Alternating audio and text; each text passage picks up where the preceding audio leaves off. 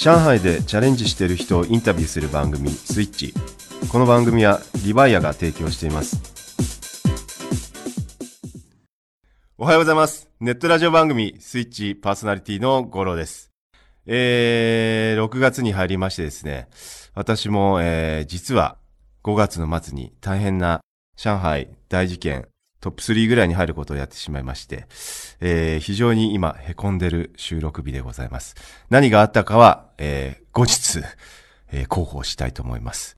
えー、テンション下がってる、この朝の収録ではございますが、今日のゲストはテンションがマックス高い、えー、関心号オーナーのタカさんです。どうぞ、よろしくお願いします。どうもー いやー、楽しいですね。いやー、あの、僕は、あの、テンション下がってるなんて話をして、まあ、今、あの、収録午前中なんですけどね。あの、午前中だとちょっとテンション下がり身なんで上げていきましょうなんて言ったら、タカさんが早速秘密兵器出していただきまして。いやね、僕あの、昔めちゃめちゃ凹んでる時に、いや、今日も朝からね、あの、田中さん会って、あの、何財布もパスポートも全部なくしたと。なくしたと。もう凹んでますと。凹み凹みですよ。僕も昔まあそういうことあって、はい、店がめちゃめちゃうまくいかなくて、はいはい、その時にある人からこう教えてもらったことがあって、うんうん、体の動きをプラスにすれば心も楽しくなるってね。フィジカルですね。フィジカルでしょ、はいはい、で、まあそれをこう、教えを守ろうと思って、毎朝、その時も、もう会社行きたくないとかね、店行きたくないってあったんですけど、はい、あの、体操を考えようと。おう体の動き超プラスにする体操を考えて、で、さっきやったその会心体操ってやつを。会心体操ハードだったな。そうそう。毎朝やってたんですよ。そうしたらもう朝からハイテンションで、で、楽しくなって、本当に体の動きをプラスに使うと心も晴れるんだと。晴れますね。でしょ？はい。その先生言ってたのは、その、楽しいからスキップするんじゃねえと。はいはい。スキップするから楽しいんだと。ああ、いいですね。そう。いや、まさに。でしょ、はい、今までで僕一番ハイテンションかもしれない。これね、ぜひね、ラジオだから、あの、皆さんにこう、お届けできないのがね、残念ですけど、会心体操はどっかで見れるんですかね。一応ね、昔あの、万博でもやったし、学校のイベントでもやってるし、はい、あの、うちの店では、あの、なんだろう、こう、めげてる人がいると、すみません、僕と一緒に解消、会心体操しませんかと。シャルウィーダンスと。シャルウィー、えー、あの、よくやってます。面白いですね。えー、いや、のっけからハイテンションですけど、まずあの、タカさん、あの、自己紹介を軽くしてもらっていいですか？自己紹介で終わっちゃう可能性もありますけども。自己紹介か。自己紹介。えっ、ー、と、まあ、今、上海来て何年とかそうですか？えっ、ー、と、そしたらですね、今どういったお仕事、まあ、お店をやられてるか、そこら辺から了解します。はい。えっ、ー、と、まあ、まずは上海来て10年ですね。10年目。えー、で、そこから1年間、えー、加藤師範大学っていう、えー、語学学校で、えー、中国語を1年勉強。はい。で、その後3年間、まあ、ちょっと水商売。はい。的な 仕事を3年間やった後に、まあ、海信号っていう、まあ、中国茶とスイーツと音楽をコラボしたようなカフェを作りまして、今7年ですね。はい。で、ちょうど今10年。10年、ね、来て10年ですね。はい。そもそも、あのー、中国に来られたきっかけみたいなのはどういった？もうきっかけが簡単に言うと、この店をやるために、やるがために、出てきました。はいはいはい。もともと留学したのは、なんか、これは、きっかけがあったんですか？留学は、えー、っとですね、まあ、まずこっち来て、こう、成功したいなと思って、まあ、成功するためには中国語だと。で中国語を勉強するためには、まず、まあ、大学入って、まあ、毎日やっぱりその、中国語の勉強して、はい。で、まあ、あとは経験積みたいなと思って、うんうん、そんでこの、バイトしながら、やってた感じですかね。なるほど。はい。あれ、もともと中国はなんか興味があったんでしたっけ？中国は、えー、っとね、まあ、もともとはね、本当はもとも前話したか分かんないですけど、はいはい、実はジャッキー・チェンなんですよ。話しましたっけ、ね、一番最初はもう、ジャッキー・チェンとかすごい大好きで、はいはい、で、えっ、ー、と、高校卒業して大学入った頃に、はい、まあ中国語に関するまあ、勉強できるような大学に入りたいなと思って、うんうんうんうん、で、中国語を、まあ、大学の頃から勉強し始めて、うんうんうん、まあ、4年間勉強しながら、まあ、中国のいろんな各地行ってる間に、もう本当に中国の魅力に取り、取りつかれ、うんうん、取りつかれ。はい、取りつかれ。で、まあ、そこで会う本当に中国人とか中国の文化とか、はい、そういうふうにこう接する間に、いいなと思って、でこっちでまあ、勝負したいなって思って。なるほど、なるほど、なるほど。まあ、出てきました。なるほど。あのー結構どういうきっかけで中国来たんですかっていうあの質問をすると、まあ皆さんいろいろあの理由があって、はい。あのー先ほどねお話ありましたけども、ジャッキー・チェーンっていうのは久々に聞いたなっていう、なんか最近聞かないかな最近あんま聞かないなと思ったんですけど、そういえばね、まあ僕も僕世代も40代も結構ジャッキー・チェーンの映画は結構見てたなって今言われて思いました。ああ、なるほどね。だけど、はい。好きですか？意外と好きですね。なるほど、なるほあど。きっかけはジャッキーチェンですか？きっかけはですね、あの、元嫁の転勤っていう、これもまた、なるほどね。これもまたね、楽しい話ですね。楽しい話ウケるわ、うん。中国のどこら辺にこう、魅力を感じたというか。えーっとですね、まあ、一番最初は大学1年の頃に、こう、まあ、中国に初めて来たんですね。うんうんうんで、まあ、それ北京だったんですけども、はいあのー、まあ、旅行で3泊4日で、こう、北京に来た時に、うん。は街でこう、水を売ってる少女がいるわけですよ。い。水を売ってる少女って。少女がいるんですよ少女って怪しい。あ怪しいですか まあ、その少女がいて、はいで、まあ、旅行で毎日そこの前を通ってて、まあ、その子はすごい、まあ、いわゆるちょっと貧乏な感じがして、はいはいはだけど、まあ、水をすごい笑顔で売ってるんですね。で、なぜかその子は、まあ、可愛く、愛おしく感じたわけですよ。愛おしくねはい愛おしく感じたんですよ。で、まあ、毎日そこで水を買っては、行ってるうちに、まあ、いわゆる恋をしたんですね。まさかの。まさかの恋をしたんですよ。惚れやすい。惚れやすいタイプなんで、僕、本当に。面白い。で、はまあ、あんまり中国語できなかったんですけど、はいはまあちょっと自分で中国語の、えっ、と、なんか告白文みたいなやつを紙に書いて、まあ本当に付き合いたいとかじゃないんですけい。ど、いわゆるラブレターみたいな。まあラブレター的はいはない気持ちを伝えたいなと。はいで、まあ、えっ、と、まあすごい簡単にウォーシーファンニーぐらいで、僕もそのぐらいならわかります。でしょ？まあそのぐらいしか喋れなかったんで、とりあえずまあウォーシーファンニーみたいなことを紙に書いて、はいまあ言葉で伝えたら、はいまあすごい喜んでくれて、おー。はい。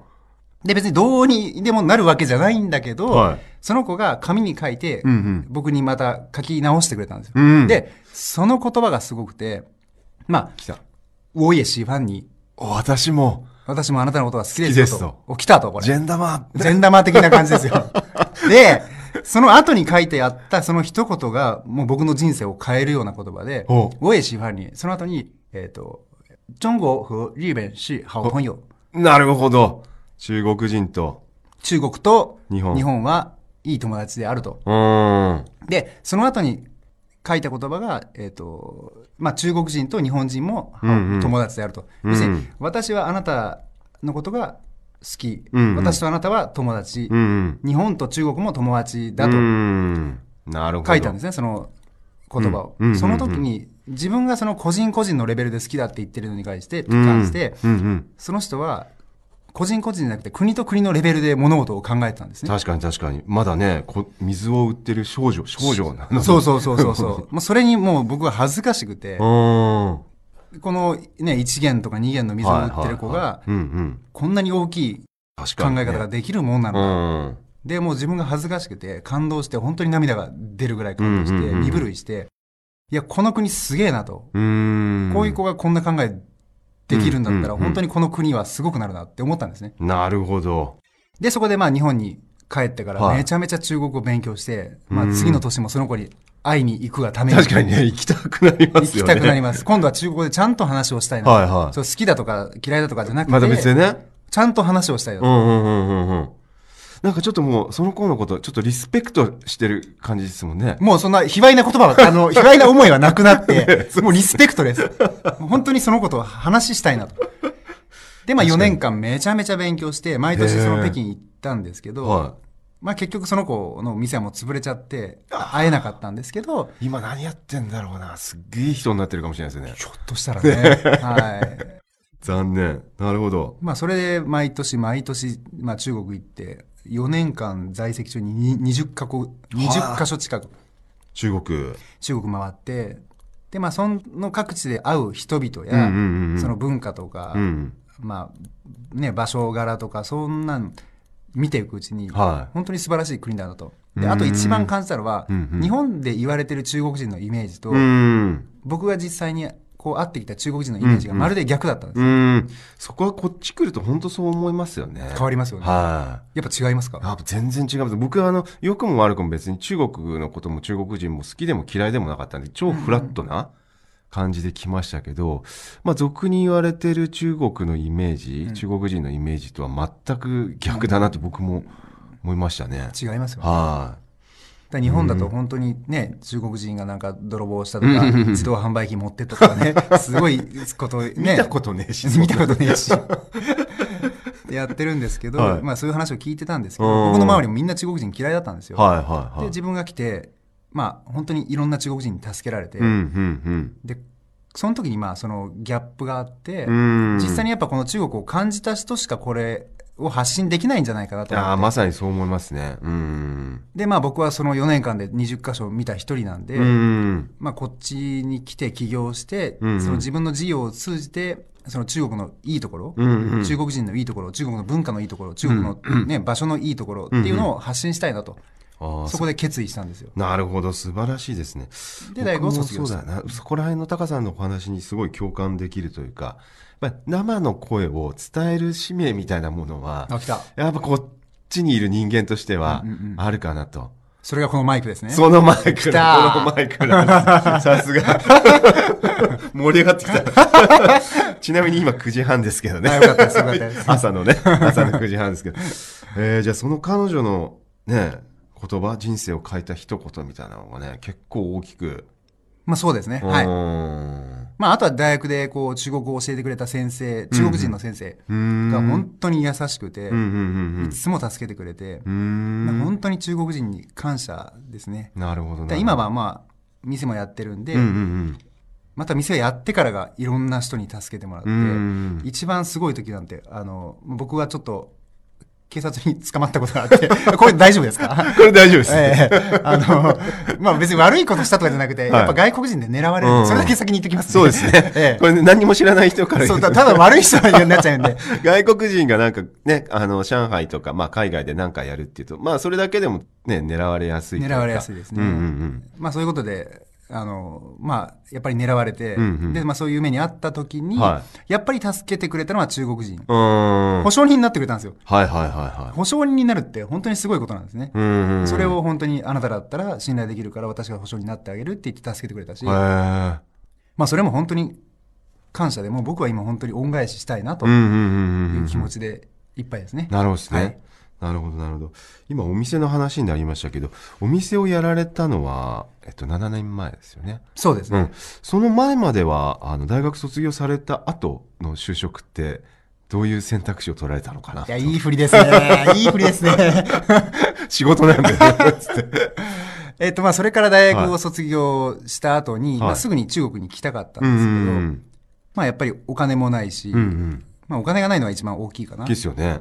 なので、まあ、就職しようと。はまあ、だけど、どうせ就職するなら、中国に関連してるとこがいいなと思って、で、で、まあ、探したわけですよ。はい就職センターに行って。い。うんうんうんうん。で、探した時に、たまたまあったのがベルトコンベヤーの部品をこへう、ー作る会社。はいは全く興味なかったんですけど、い。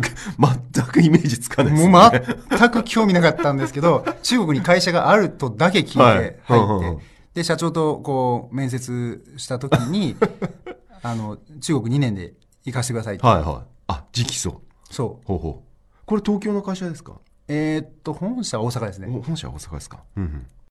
名前まで言うと、こう、ピピって入らなきゃダメなんですけどそうですね。名前やめてください。そうそうそうそう。まあ、それでこう入ったんですね。で、まあ入ってこう、まあ仕事をするんですけど、はいはいまあ結局2年目入った時に、うん2年じゃいけないみたいな感じになって、はいなるほど。まあ4年だみたいな感じになって、うんうんこれやめようと。もう中国行きたいだけなんで、うんそのために仕事してたですね。ようなんで、うん。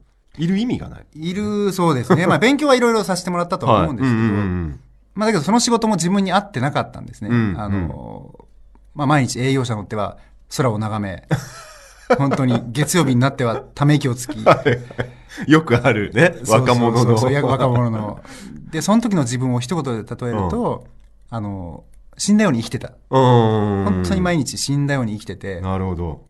結構ね、生活は楽勝だったんですよ。うんうんうん土日休みだし、うん今から思えばね、はい土日休みだし、本当にしっかり彼女もいて、うんまあまあ普通に給料もあって、うんボーナスもあって。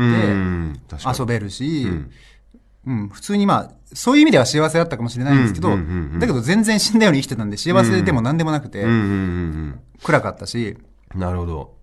で、その時にたまたま、あの、本屋に行ったんですよ。はで、一冊の童話に出会うわけでい。すよ。一冊のはい。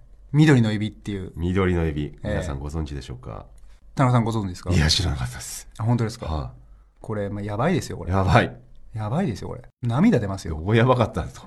あそんな死んでる生活をしてた時そうに。なんですよ、これが。それをね、人生を変える一冊の物語になっちゃって。人生を変える経験結構多いですね。もう人生変わ、だけど、だけど数回です、僕。はい。いや、でもね、転換期にそういった人であったり、本であったりとかね。出会うもんですうね。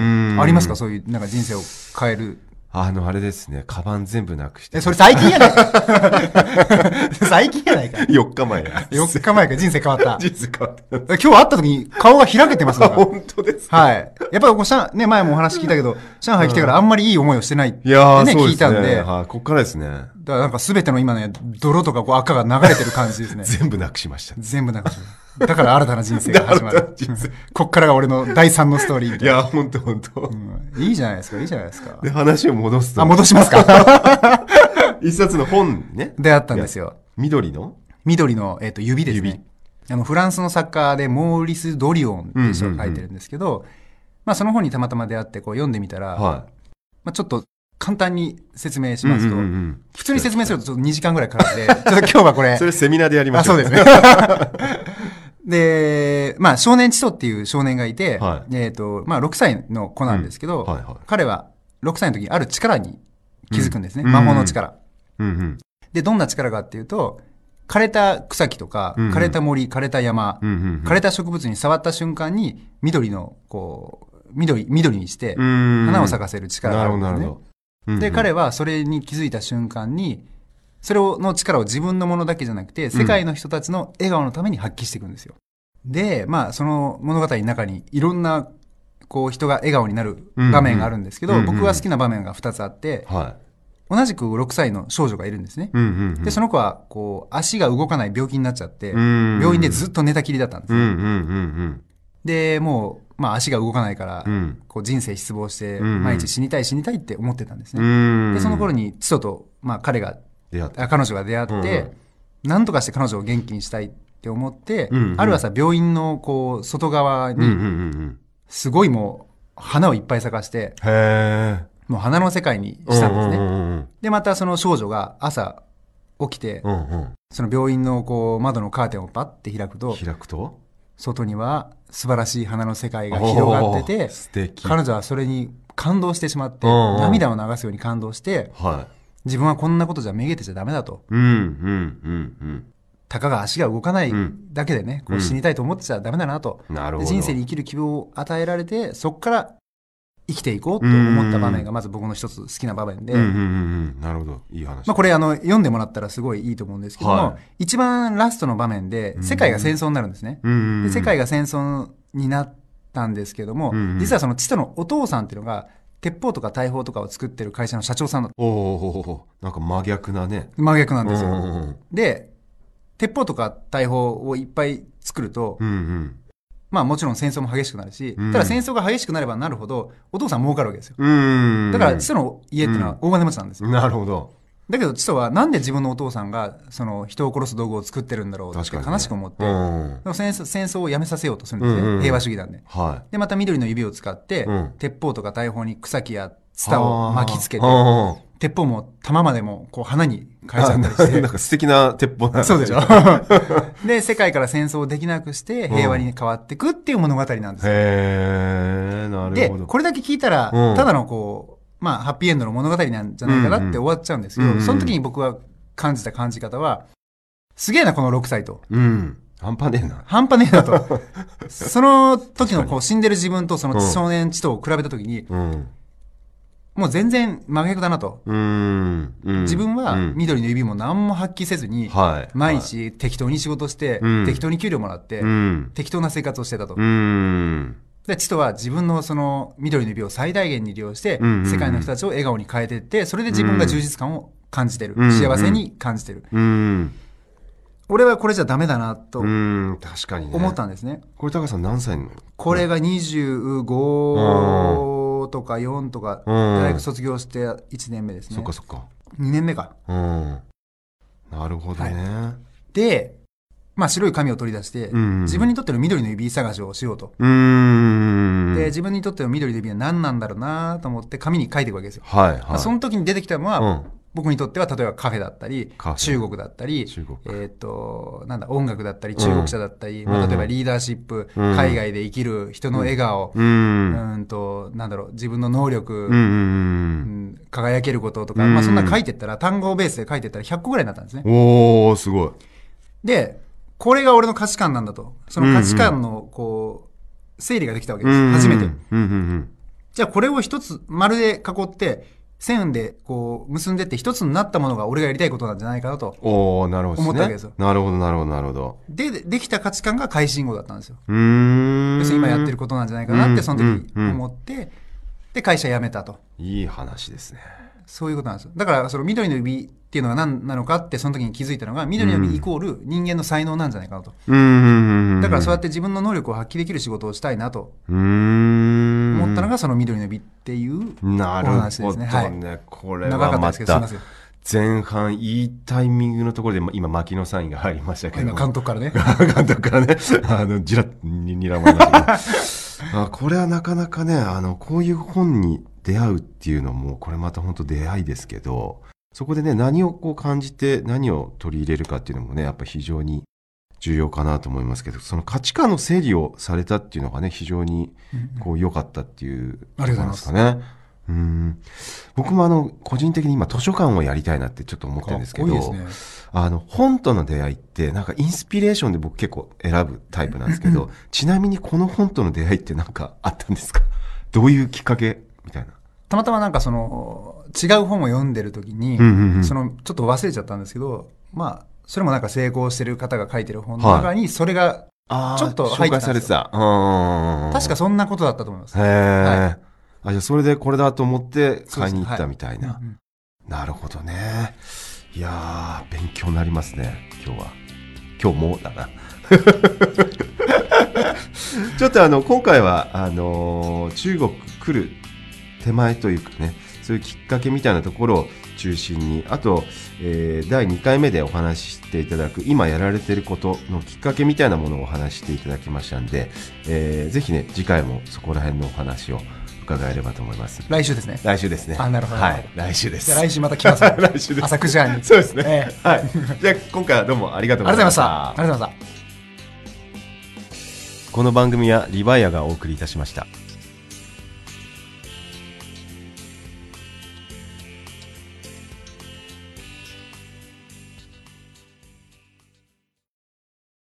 リヴァイア。それは海外から日本語のポッドキャストを聞けるアプリ。リバイア。それは海外に住むあなたに現地の情報を届けるアプリ。リバイアそれはみんなで番組を投稿発信するアプリ私たちと一緒に新時代のエンターテインメントを作りましょう。今すぐ LIVAIA で検索。リヴァイア。